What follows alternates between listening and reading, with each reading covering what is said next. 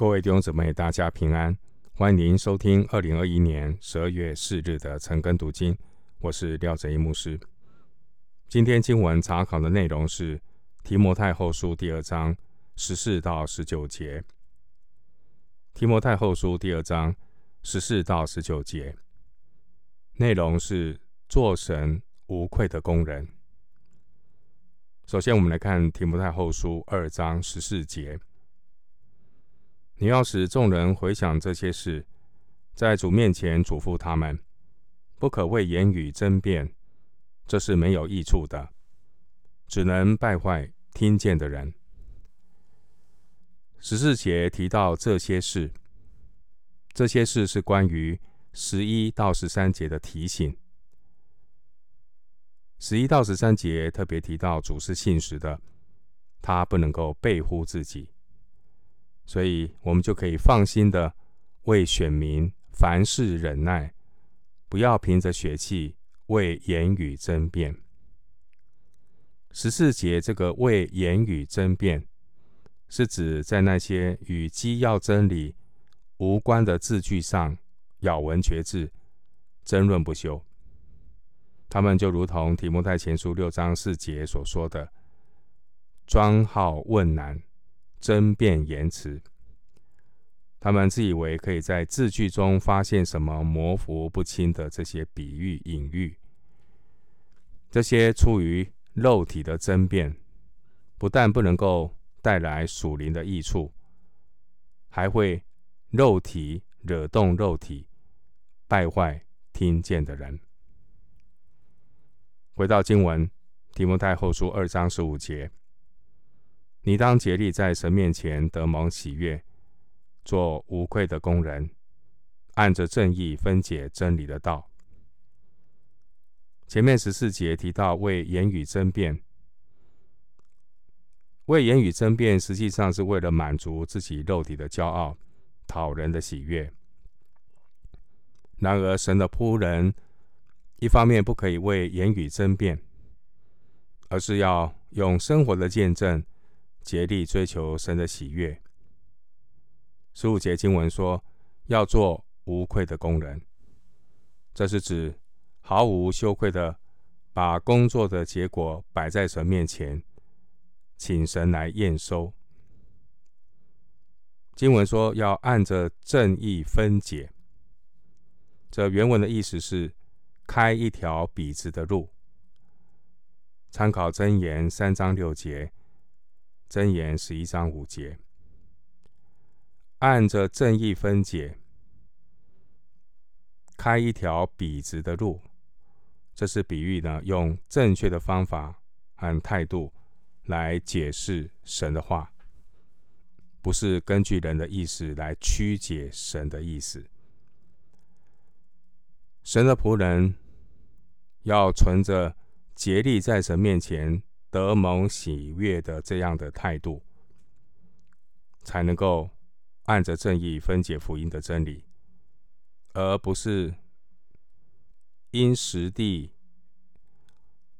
配合环境，然后为了迎合人的需要，来讨听众的欢心。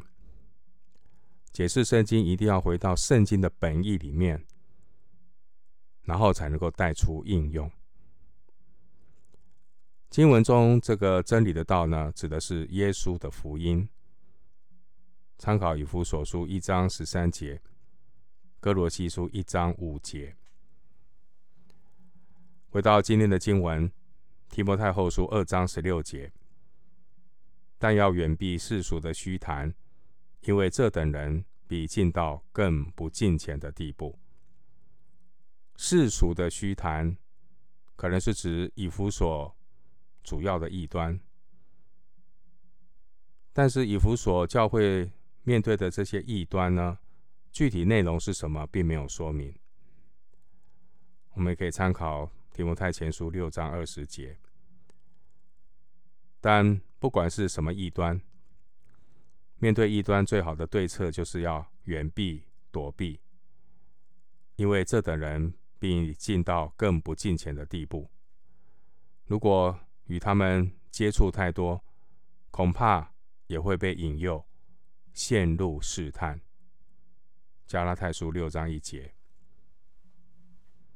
回到经文，提摩太后书二章十七到十八节，他们的话如同毒疮，越烂越大。其中有徐米乃和腓利图，他们偏离了真道，说复活的事已过，就败坏好些人的信心。前面十六节提到世俗的虚谈，世俗的虚谈就会像毒瘤一样迅速的蔓延，所以呢，要及时的切除，远避它。刚刚读的十七节提到徐米乃，徐米乃他已经被保罗呢交给撒旦受责罚。参考提摩太前书一章二十节。十七节的腓利图，他可能是徐米乃的同伙，他们可能已经被逐出教会，但是他们在教会可能还有一些影响力。提摩太面对有形教会的挑战，许多人没有接受提摩太话语的牧养，不按照真理而行，就败坏好些人的信心。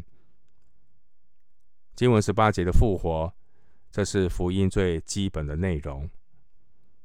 格林多前书十五章十二到十四节，十八节说复活的事已过。这是一个严重的异端，会败坏人的信心。回到经文，提摩太后书二章十九节。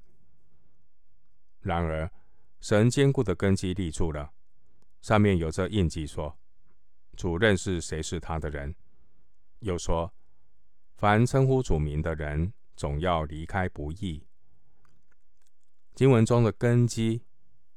这是指真理的根基，教会真理的根基。参考提摩太前书三章十五节，教会的根基是基督。哥林多前书三章十节，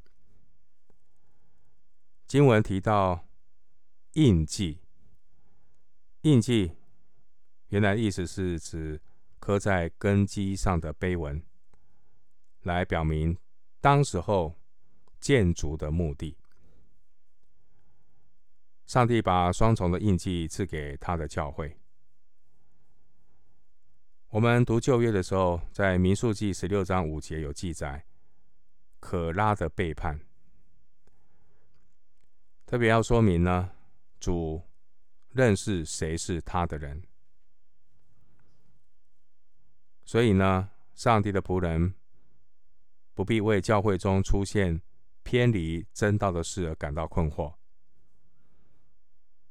刚刚的经文说：“凡称呼主名的人，总要离开不义。”这是引用以赛亚书五十二章十一节的经文，表明呢，徐米乃和腓里图这两个人，他们没有离开不义，因此呢，他们不是属主的人。